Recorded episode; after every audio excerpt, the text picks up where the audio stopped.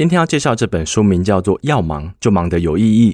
这本书有别于其他时间管理书籍，它更讲述了时间的意义，而不是单纯给出方法而已。欢迎回到文森说书。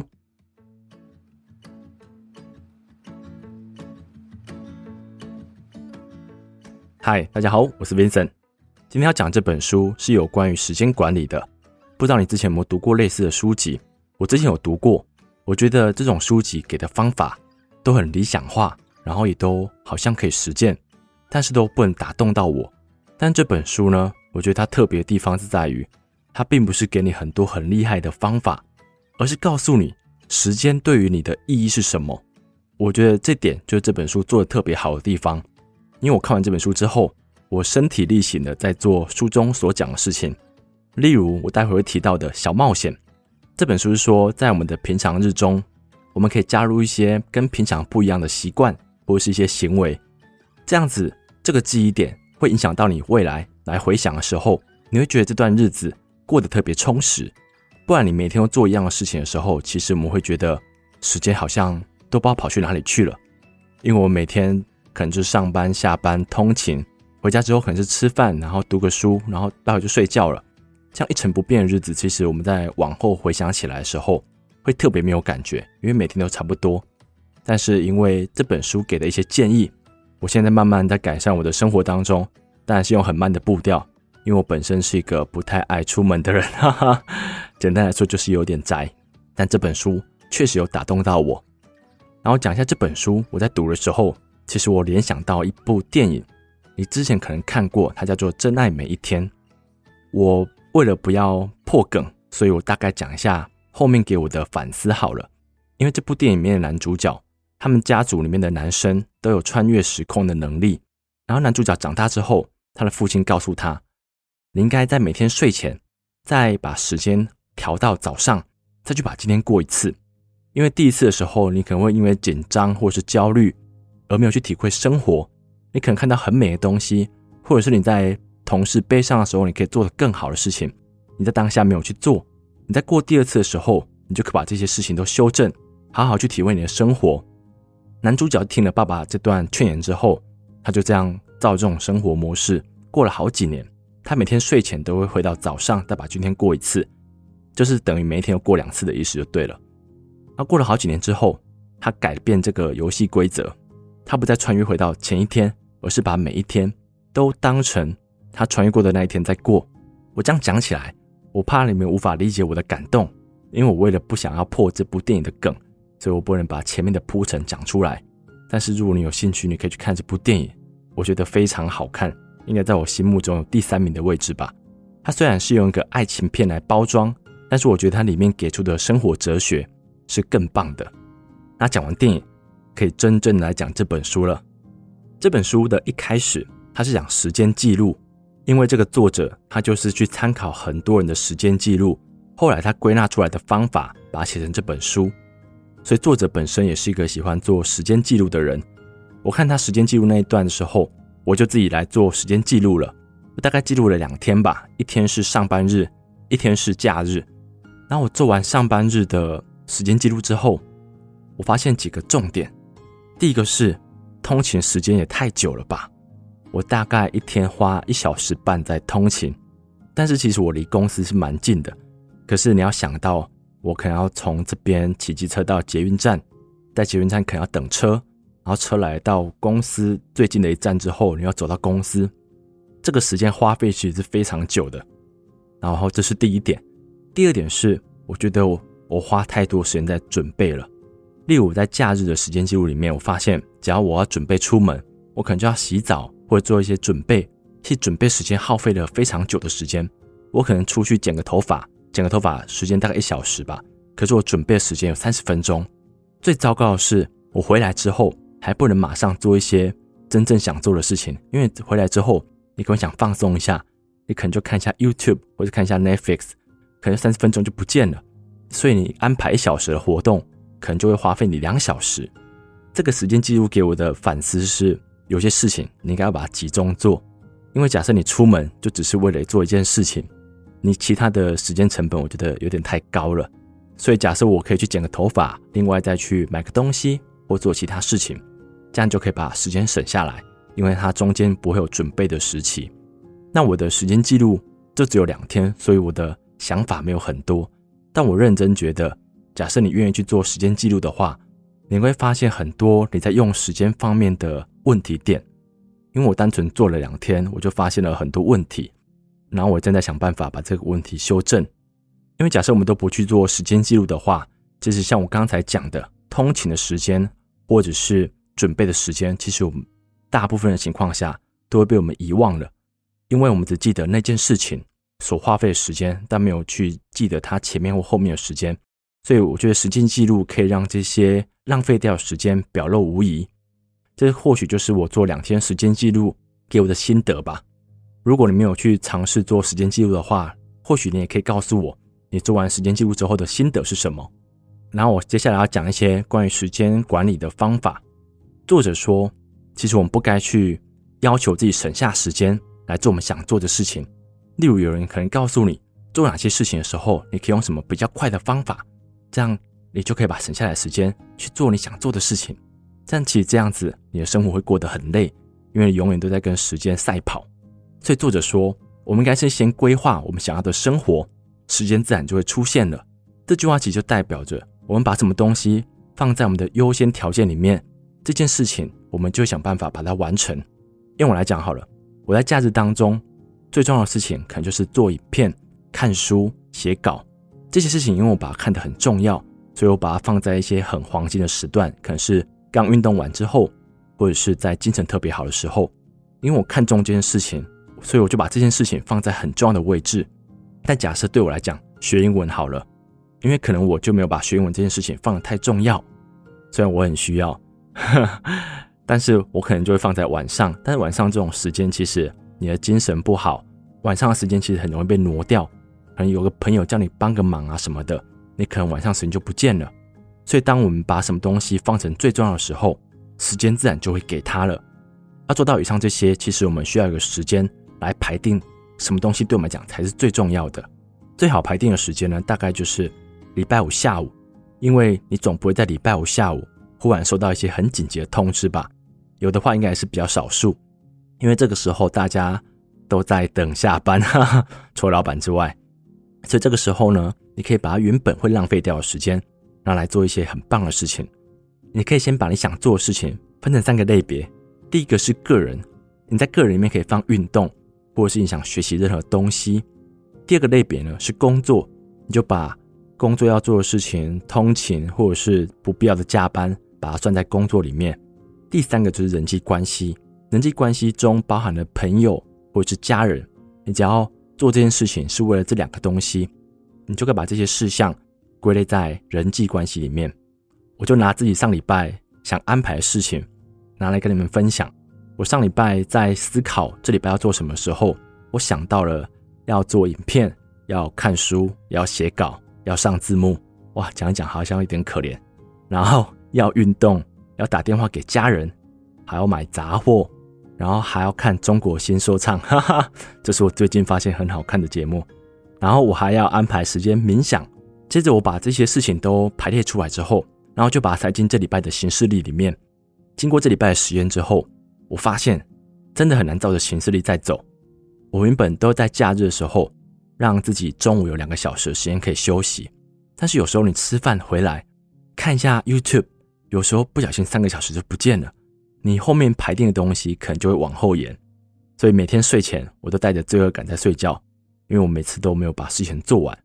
但我发现你把事情安排好，有一个好处就是，当你真的想做的时候，你会很明白。自己该做什么事情，但当你没有去排定的时候，其实我们一有时间，我们可能就会浪费掉了。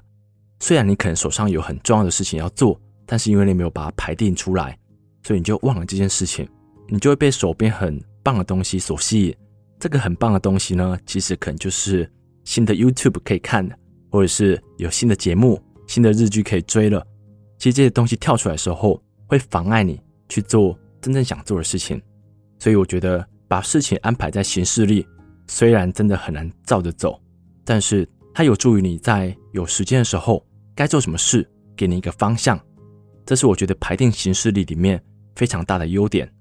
那作者有说到，其实在排定的时候有个规则，希望我们可以遵循，就是把最重要的东西放在礼拜一的早上，而不是放在礼拜五上午。作者怎么会这么说呢？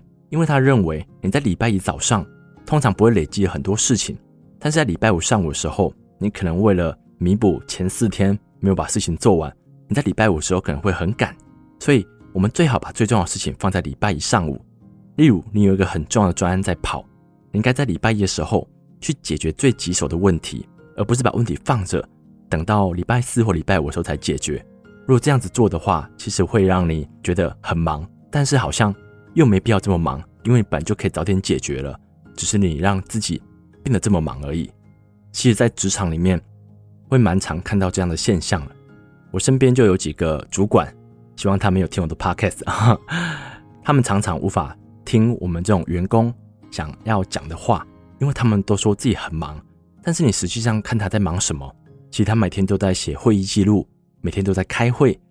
然后专案出现问题的时候，他们才急匆匆过来问你说：“哎，那怎么回事？”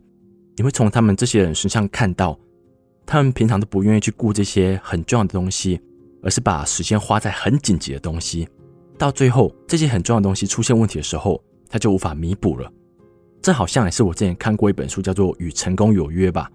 虽然这本书听起来它的书名有点鸡汤，但是不得不说，这本书的确是一本很好看的书。它里面有讲到，我们平常最该做的事情就是很重要，但是又不紧急的事情。这种事情就类似你正在学英文好了，或者是你正在学写程式，或者学画画。这些事情呢，没有那么紧急，因为你可能不会明天就马上需要它，但是它对你的长期效益来讲，它是最重要的。它可能让你未来转职的时候有个新方向可以选择。但是我们生活中却太容易被一些紧急的事情所耽搁了，例如明天开会要用的简报，或者是下午要用到的资料，我们通常被这些很紧急的事情阻碍我们的视线。然后讲完这个排定时间管理的技巧之后，我后面要讲一些跟生活、跟时间对我们来说的意义是什么。作者有说，其实你回想一下，你去年做了哪些事情，或者是你这三年做了哪些事情，你想得到的大概都是那些平常不会做的事情。例如，你可能去年跨年的时候跟朋友一起吃羊肉炉，或者是你去年生日的时候做了什么事情，或者是某一天下班之后做了一件很棒的事情。在我们大脑里面的记忆系统其实都这样运作的。他会把一些每天都会发生的事情略过，然后只记得那些特别有意义的事情。可是你会觉得说，这些有意义的事情通常无法这么频繁的发生。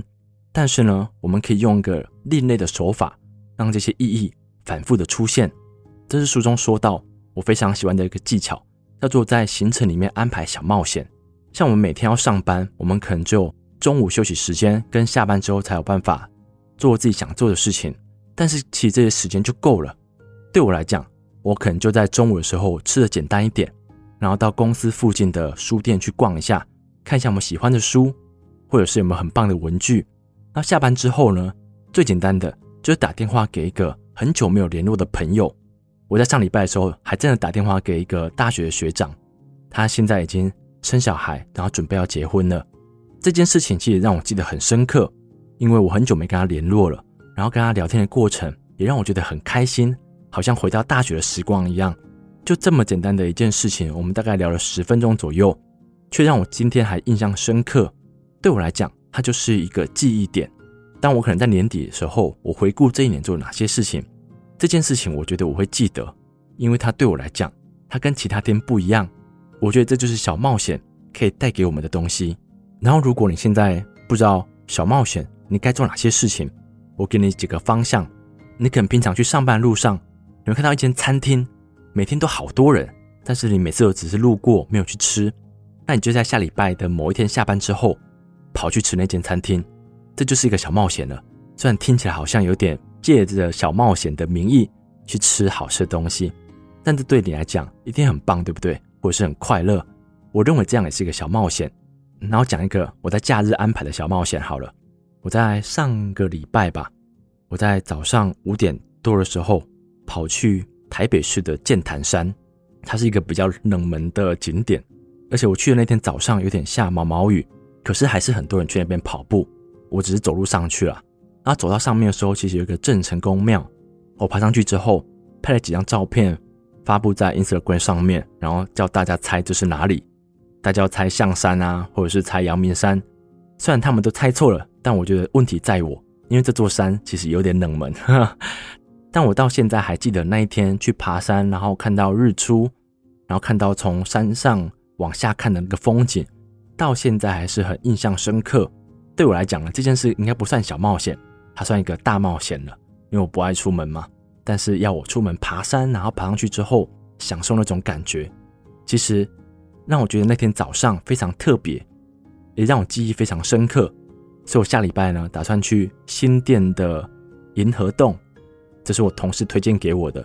他说好像走一个步道上去就可以看到瀑布吧。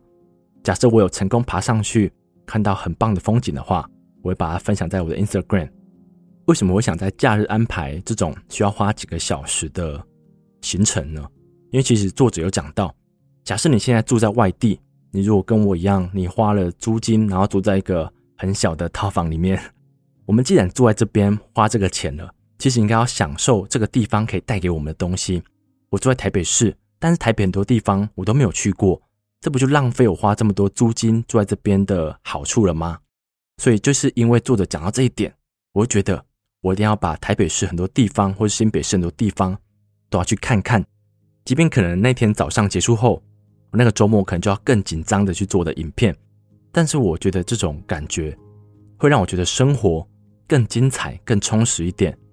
假设你听完我分享之后，也想把这种爬山的冒险，或者是一些不同以往的冒险加进去你的行事历，也可以跟我分享一下，因为我现在需要一点点子，因为对我来讲。